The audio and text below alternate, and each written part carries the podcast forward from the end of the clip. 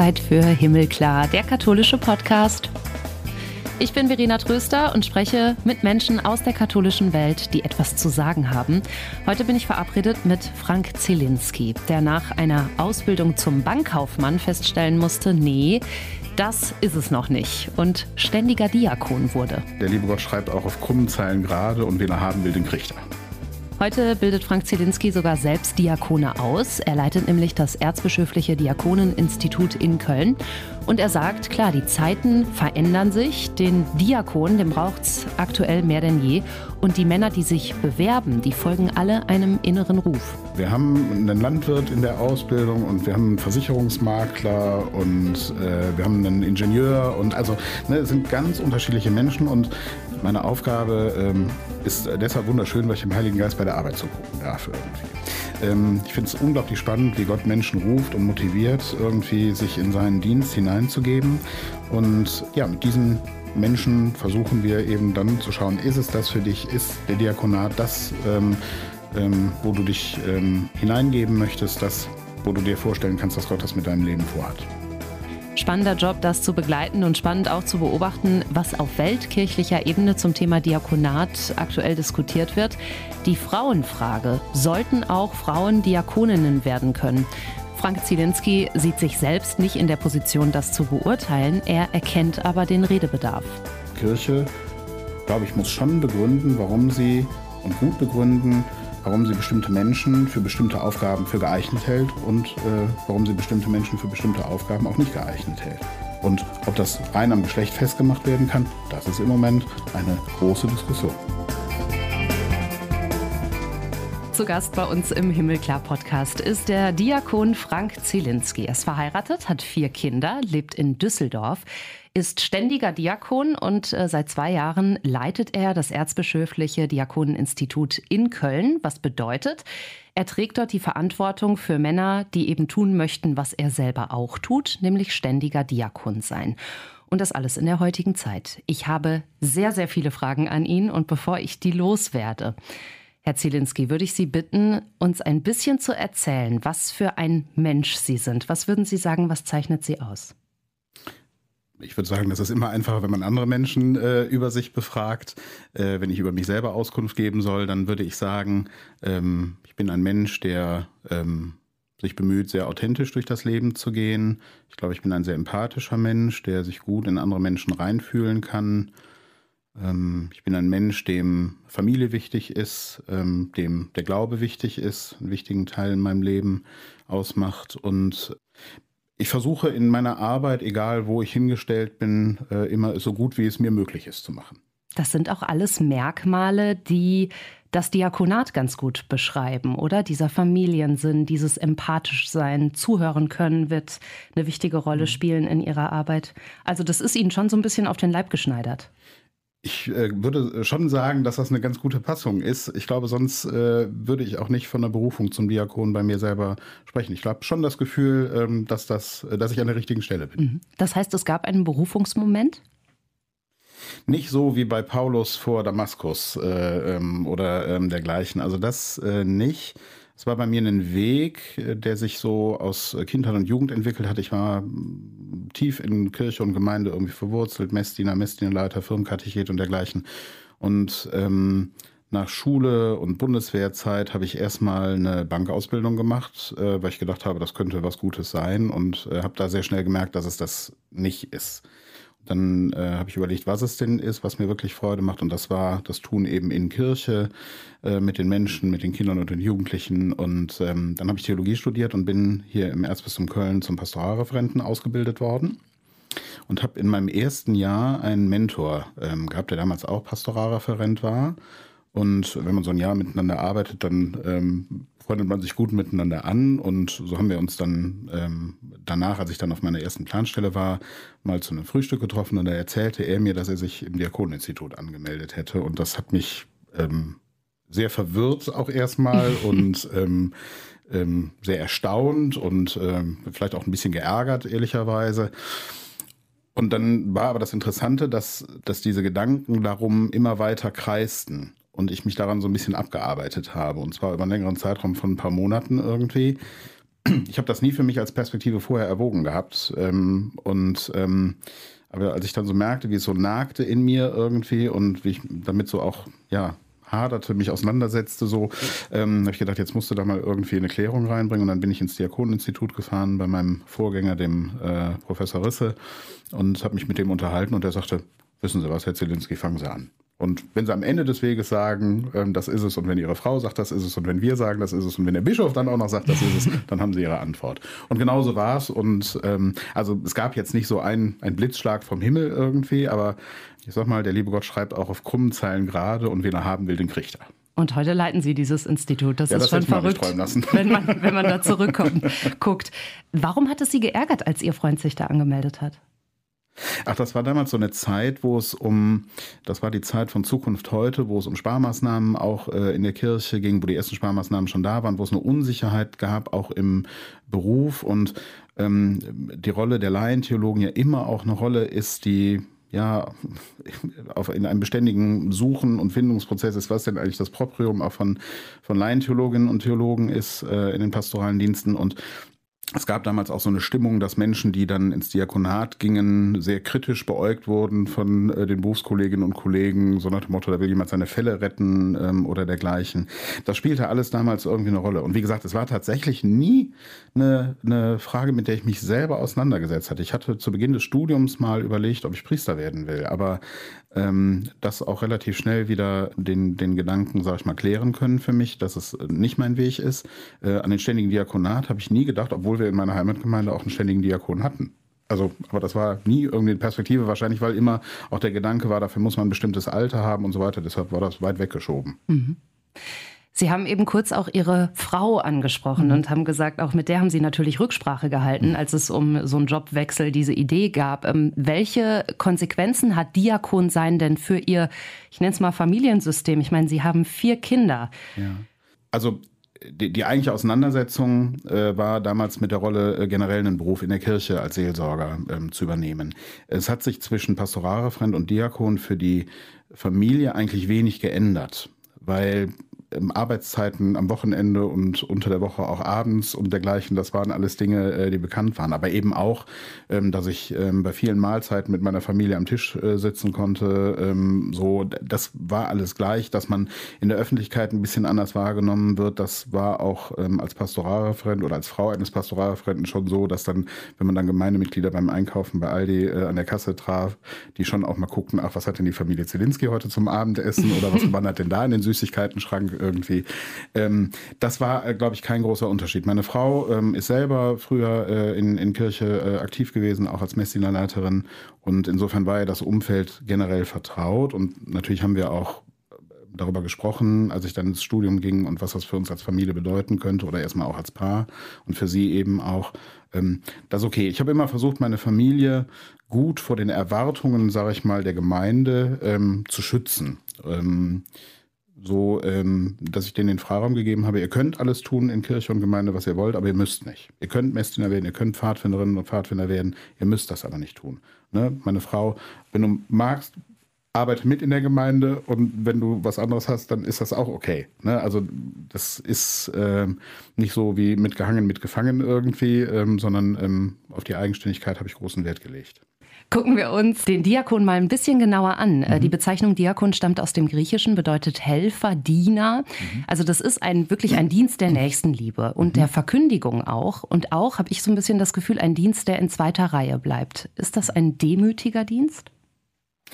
Ich mag das Wort Demut, aber nicht in dem Sinne, ähm, äh, nicht in so einer frömmelnden äh, Art und Weise, sondern in einer wirklich äh, dienstbaren Art und Weise. Also ich glaube tatsächlich, dass der Dienst des Diakons ähm, ähm, ein Dienst ist, der versucht, andere Menschen groß zu machen. Menschen, die vielleicht äh, aus welchen Gründen auch immer klein gehalten werden oder klein gehalten sind oder sich klein fühlen. Ich glaube, da hat der Diakon die Aufgabe von unten quasi, die Leute, ähm, den Leuten Würde ähm, zu vermitteln, den Leuten äh, Mut zuzusprechen. Ähm, aber es geht nicht um eine Eitelkeit äh, da drin ähm, und, und ein, eine Selbstdarstellung, ähm, sondern ähm, es geht um den, um den ganz konkreten Dienst an den Menschen. Und insofern, so verstanden, passt für mich das Wort demütig. Und das ist, habe ich das Gefühl, ja auch so ein bisschen Ihr Leitmotiv. An anderer Stelle haben Sie mal gesagt, ähm, es geht darum, die Menschen zu fragen, was sie brauchen und ja. nicht zu denken, man wüsste schon, was hilft. Ja. Ja, das äh, ist für mich ähm, aus der aus der Perikope, wo Jesus den blinden Bartimäus äh, heilt, ähm, wo nämlich Jesus diesen offensichtlich blinden Bettler nicht einfach heilt oder äh, ihm irgendwie was äh, tut, äh, äh, auch im Guten gemeint, äh, sondern ihn fragt, was er braucht. Und das ist für mich der Schlüssel. Nicht ähm, zu wissen, ähm, was braucht der andere, sondern mit ihm auf Augenhöhe zu gehen und ähm, ihn zu fragen, was brauchst du eigentlich? Und dann mit ihm auszuhandeln. Kann ich das für dich tun? Geht das miteinander oder braucht es jemand anders? Ähm, ne? Also das, die, die Offenheit ist damit äh, drin. Ne? Das heißt nicht den Leuten alles nur zu tun, was sie sich gerade wünschen irgendwie, aber ähm, ich muss es erstmal hören. Und was brauchen die Menschen? Das ist ganz unterschiedlich, so unterschiedlich wie die Menschen sind. Ich glaube, was viele Menschen brauchen, ist ehrliche Zuwendung, ähm, ein liebevoller Blick äh, auf das Leben, auch in allen Brüchigkeiten und eine Perspektive ähm, der Hoffnung, die ähm, uns Mut macht, das Leben anzugehen, auch trotz aller Widrigkeiten. Geben die heutigen Kirchenstrukturen das denn noch her? Oder ist das noch passgenau? Fährt das noch zusammen? Weil wenn ich mir vorstelle, ich bin in einer Notsituation, ähm, ich bin sehr aktiv auch in meiner Gemeinde. Ähm, ich kenne die Leute da, auch ich kenne den Diakon. Mhm. Ich bin mir nicht ganz sicher, ob der überhaupt mitkriegen würde, was gerade bei mir los ist. Das ist eine schwierige Frage. Insofern, ähm, als dass ähm, natürlich durch die immer größer werdenden ähm, Zuschnitte von pastoralen Einheiten und so weiter die persönliche Seelsorge, wie wir das früher gewohnt waren oder wie wir das auch als Idealbild auch noch aus vergangener Zeit, aus den 50er, 60er Jahren vielleicht auch noch irgendwie ähm, mit äh, im Herzen tragen, ähm, dass das so nicht mehr funktioniert. Wir können nicht dieses Seelsorgesystem, sage ich mal, diese Seelsorgestruktur auf äh, eine größere Einheit einfach heben. Das funktioniert nicht. Zumal die Personen, ähm, die dafür tätig sind, ja auch immer weniger werden. Ähm, aus keinem anderen Grund werden ja diese größeren Einheiten gemacht. Aber ich glaube, dass dort, wo wir leben, wir schon viel mit den Menschen erreichen können. Aber es geht natürlich tatsächlich darum, in persönlichen Kontakt mit den Menschen zu gehen. Das, also ich, das geht nicht mit 50.000 Menschen in der pastoralen Einheit. Kann ich nicht mit 50.000 Menschen so im Kontakt sein, ähm, wie das früher in der Gemeinde vielleicht mit 1.000 Leuten irgendwie ähm, ähm, der Fall war. Aber die Menschen, denen ich begegne, in den ganz unterschiedlichen Bezügen, bei der Vorbereitung von Taufen, von äh, Hochzeiten, bei, gerade auch bei Beerdigungen oder eben auch die Menschen, mit denen ich in einem Quartier lebe zusammen, ähm, für die möchte ich ansprechbar sein und dann geht auch ganz viel. Also ich glaube, Seelsorge passiert nicht durch die Struktur, sondern Seelsorge passiert durch konkrete Menschen und da ist es wichtig, gut zu schauen, ähm, die Menschen in den Blick zu nehmen und vor allen Dingen eben auch zu begreifen, dass das nicht nur eine Aufgabe von Hauptamtlichen ist, füreinander zu sorgen, sondern die christliche Gemeinde ist gerufen und gesendet, füreinander und miteinander in dieser Welt Zeugnis zu geben von einem liebenden Gott, äh, und das nicht nur einander zuzusprechen und einander zu stärken, sondern auch für die Menschen, mit denen wir leben. Den Menschen, die nicht kirchlich sind, den Muslimen, den Atheisten, wen auch immer, mit denen zusammen zu schauen, wie kann das Leben gelingen. Das erzählen Sie mit glänzenden Augen. Ja, weil ich dafür tatsächlich brenne. Mhm. Das kann man sehen ja. und hören. Ähm, gibt es ähm, ganz bestimmte konkrete Begegnungen, die da sehr prägend waren in Ihrer Laufbahn als Diakon, die Sie noch stark erinnern? Es gibt viele, viele schöne Begegnungen, freudenreiche Ereignisse, wo man miteinander äh, feiert, wo man äh, miteinander das Leben ähm, in seiner Fülle auch auskosten kann. Ich erinnere mich super gerne an die Ferienlager, in die ich mit Kindern und Jugendlichen gefahren bin, mit denen da ein, zwei Wochen irgendwie zusammen ähm, zu verbringen und äh, Blödsinn zu machen und äh, abends am Lagerfeuer irgendwie ähm, äh, das Leben in den Blick zu nehmen und äh, das Leben Gott in die Hände zu legen. Das sind tolle Ereignisse, aber es sind vor allen Dingen natürlich auch die Ereignisse, die ähm, wo Menschen sehr ähm, schmerzvoll berührt worden sind. Das sind die Ereignisse, die mir sehr ähm, auch nachgehen, die mich auch immer wieder ähm, für meinen Dienst motivieren, weil gerade da, wo das Leben ähm, aus den Fingern rennt, wenn Tod und Leid und Krankheit äh, in das Leben der Menschen eindringen, ähm, ich glaube, das ist wichtig, dass wir die Menschen nicht alleine lassen und versuchen, ihnen so wie das vielleicht gerade auch nur geht, einen, einen kleinen Lichtschein irgendwie ähm, mitzugeben ähm, und dann im weiteren äh, Verlauf zu gucken, okay, wie können wir ähm, dich wieder gemeinsam auf die Füße bringen. Das ist eine wahnsinnig große Verantwortung. Steht man auch manchmal hilflos davor? Natürlich. Also ich sag mal, wenn ich ein Kind beerdige, dann steht immer natürlich die Frage, oder generell, wenn, wenn Menschen sterben, steht natürlich häufig die Frage nach dem Warum ähm, im Raum. Und ähm, gerade wenn äh, Menschen sehr jung sterben, Kinder oder eben auch ähm, junge Familienväter äh, oder Mütter, dann kommt diese Frage mit aller Macht. Da kann man keine Antwort geben in dem Moment. Das, also ja, es gibt Dinge, die ich dazu sagen kann, aber nicht jemandem, der gerade ähm, so akut von, von Trauer und Not äh, betroffen ist. Ich bin auch Notfallseelsorger und ähm, da haben die Leute auch immer das, äh, die Frage, was macht ihr eigentlich, wenn ihr da hinkommt, irgendwie als Notfallseelsorger? Mhm. Es ist nicht, dass wir da mit frommen Bibelsprüchen hinkommen, sondern wir sind da, wir halten aus, wir schweigen, wir tun das, was gerade Not tut. Und wenn es nur daran ist zu erinnern, haben sie heute eigentlich schon mal einen Schluck getrunken oder ähm, haben sie nicht eigentlich Hunger oder so. Ähm, so, also ne, wirklich ganz einfache mitmenschliche Dinge. Aber ich glaube, dass genau in diesen mitmenschlichen Dingen sich unser Gott zeigt, der uns im Leben begleiten will. Und das ist natürlich auch ein großes Thema, das, was Sie mitgeben in der Ausbildung äh, für das ständige Diakonat. Sie leiten das Diakoneninstitut Köln. Welche Menschen lassen sich da ausbilden? Was sind das für Männer, die zu Ihnen kommen? Vielleicht erstmal nur mit einem Interesse oder dann aber auch schon mit einer Bewerbung in der Hand? Ganz unterschiedliche Menschen, ähm, die kommen. Wir haben einen Landwirt in der Ausbildung und wir haben einen Versicherungsmakler und äh, wir haben einen Ingenieur und also ne, es sind ganz unterschiedliche Menschen und ich habe das äh, letztens mal so scherzhaft gesagt. Ähm, meine Aufgabe ähm, ist deshalb wunderschön, weil ich dem Heiligen Geist bei der Arbeit zugucken darf irgendwie. Ähm, ich finde es unglaublich spannend, wie Gott Menschen ruft und motiviert, irgendwie sich in seinen Dienst hineinzugeben. Und ähm, ja, mit diesen Menschen versuchen wir eben dann zu schauen, ist es das für dich, ist der Diakonat das, ähm, ähm, wo du dich ähm, hineingeben möchtest, das, wo du dir vorstellen kannst, dass Gott das mit deinem Leben vorhat. Sie haben gerade aufgezählt, äh, aus welchen beruflichen Hintergründen mhm. die Männer kommen. Äh, das heißt, Mehrzahl der Bewerber sind wirklich Menschen, die nebenberuflich Diakon werden wollen. Tatsächlich ist das so. Bisher war das auch äh, immer so, dass die Ausbildung zum Diakon eigentlich nur mit der Perspektive äh, Diakon im Zivilberuf ähm, erfolgen konnte. Wir haben das äh, jetzt ähm, geöffnet, mit, weil wir eine andere Akzentsetzung auch in der Ausbildung vornehmen. Und ähm, jetzt sprechen wir mit den Männern auch von Anfang an schon darüber, ob so eine hauptamtliche Perspektive für sie auch ähm, dran sein könnte.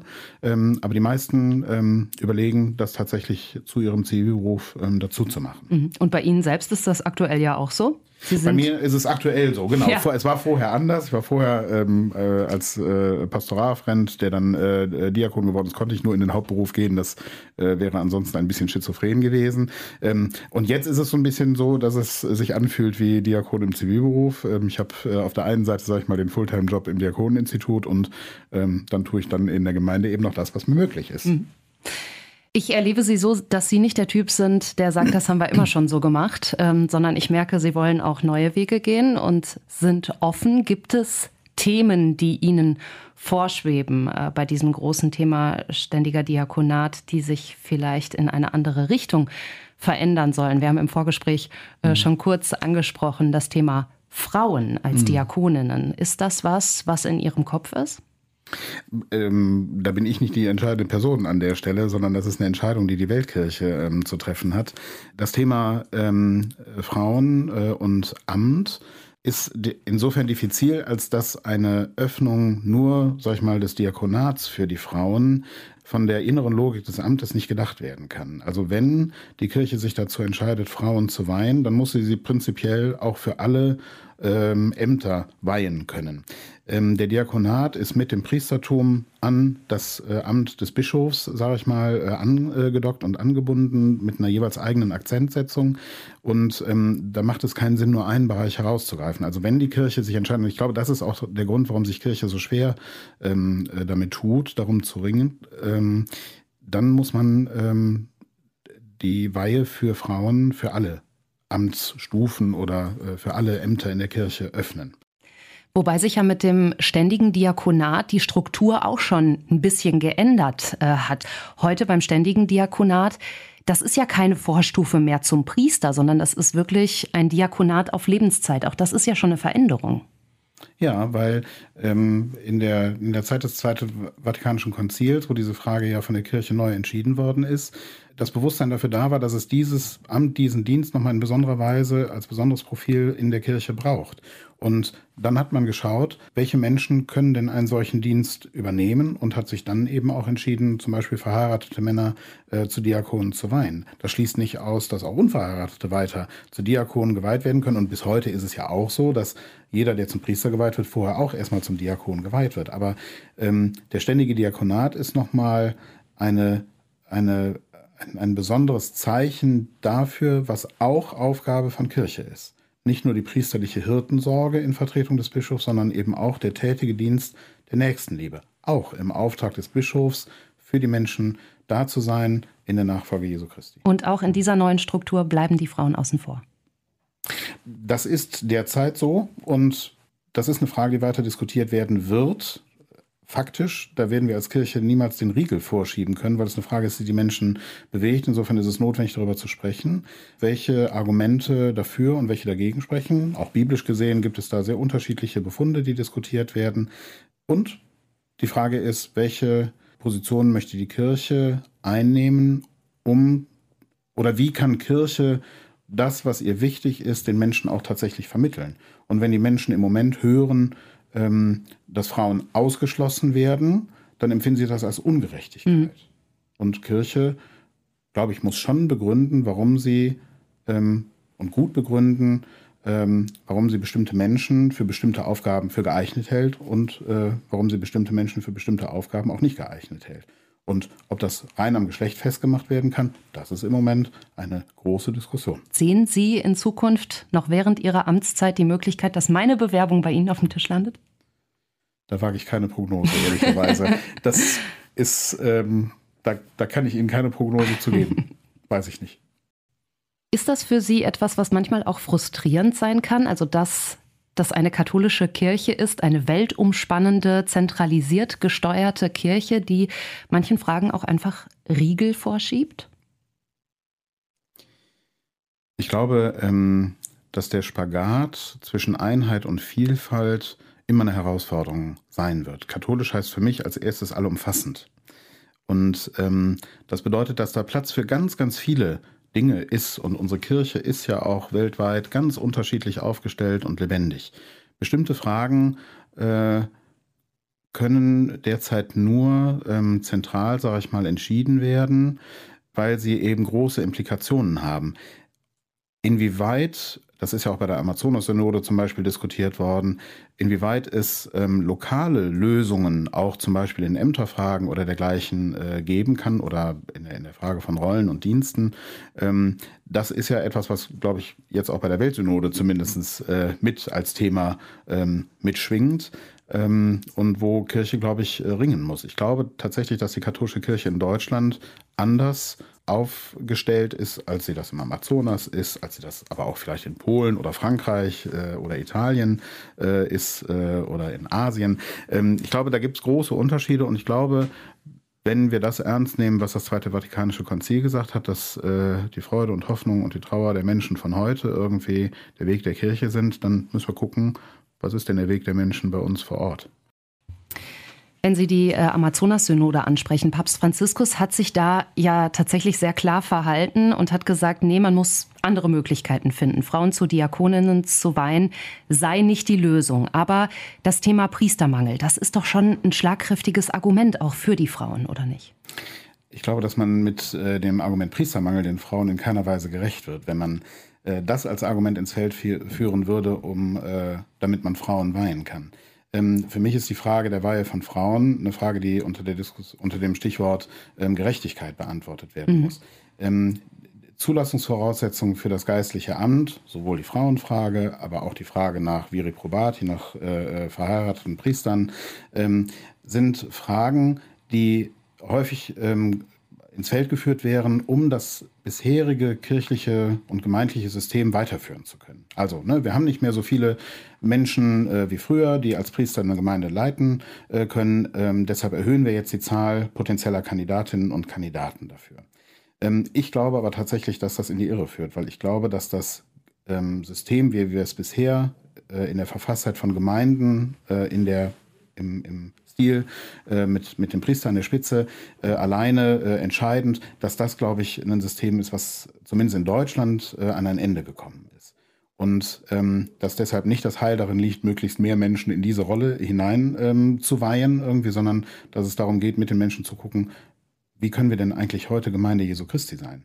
Wie können wir heute miteinander dem Auftrag des Evangeliums gerecht werden? Welche Strukturen brauchen wir dafür? Denn die Frage nach Strukturen ist immer zweitrangig hinter der Botschaft.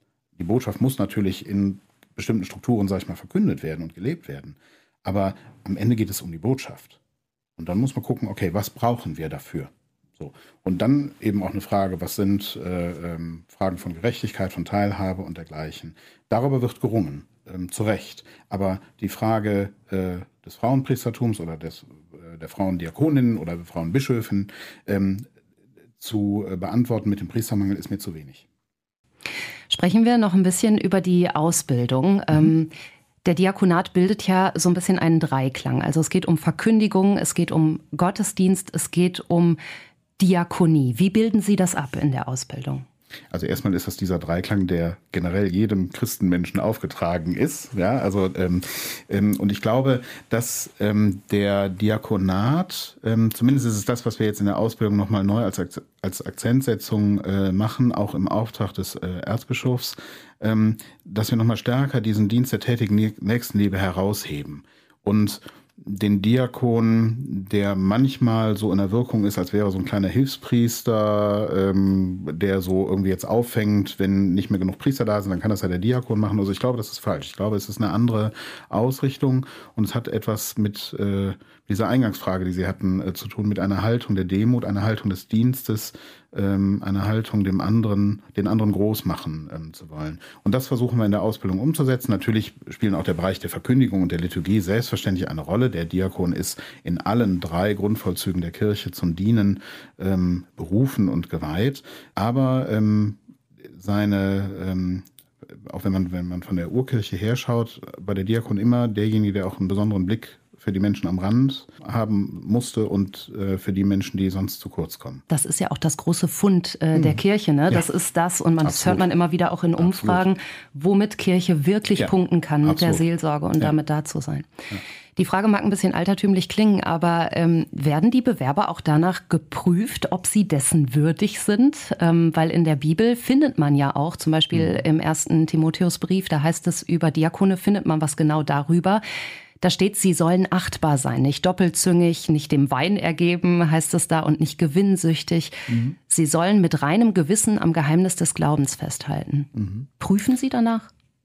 Also ähm, diese Kriterienliste aus dem ersten Timotheusbrief habe ich jetzt noch nicht äh, daneben gelegt, aber ähm, sie entspricht eigentlich schon auch dem, was in, in, im Laufe der Ausbildung von uns mit in den Blick ähm, genommen wird. Ähm, bei der Weihe fragt mich der äh, Bischof, ähm, glaubst du, dass sie würdig sind? Und äh, meine Antwort darauf ist, das Volk und die Verantwortlichen wurde, be, wurden befragt. Ich bezeuge, dass sie für würdig gehalten werden. Wir versuchen uns in der Ausbildung äh, nicht nur als Ausbildungsleitung, sondern eben auch mit den Mentoren, mit äh, den Dozentinnen und Dozenten bei uns im Institut. Wir versuchen uns einen möglichst breiten Eindruck von den äh, Kandidaten ähm, zu verschaffen, um zu beurteilen, ob sie ähm, für diesen Dienst als Diakone, ob das ihr Weg ist. Ähm, und das geht nicht ohne die Kandidaten selber, ne, die sich natürlich auch dazu verhalten müssen und denen wir äh, auch immer wieder äh, mitgeben, prüft das für euch, ist das für euch der Dienst oder kann es vielleicht auch sein, dass Gott euch auf einen anderen Weg äh, ruft. Ähm, es ist ja nicht immer so die erste gute Idee, die man hatte. Irgendwie muss ja nicht immer die zielführende sein.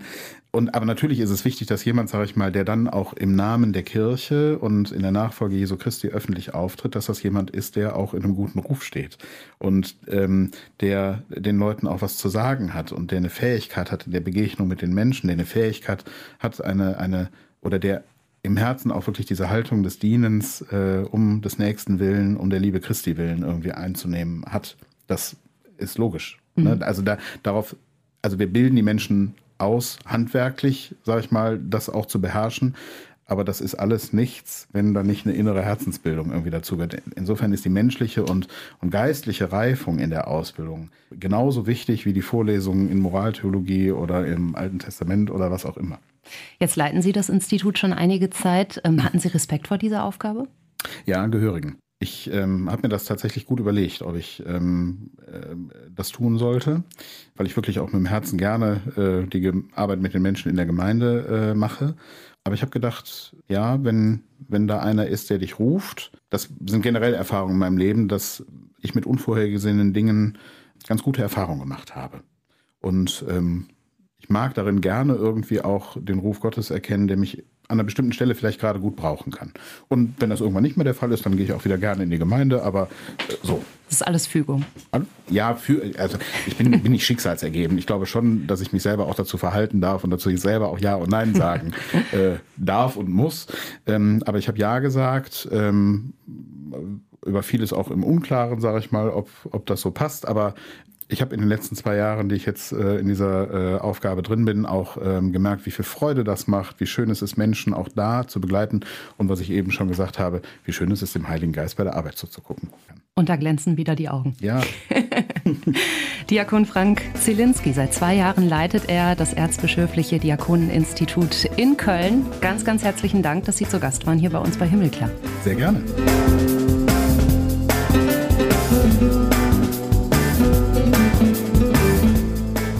Himmelklar. Uns gibt's unter himmelklar.de auf katholisch und domradio.de, überall da, wo es Podcasts gibt. Mein Name ist Verena Tröster. Ich sage vielen lieben Dank fürs Zuhören und ich freue mich aufs nächste Mal. Bis bald.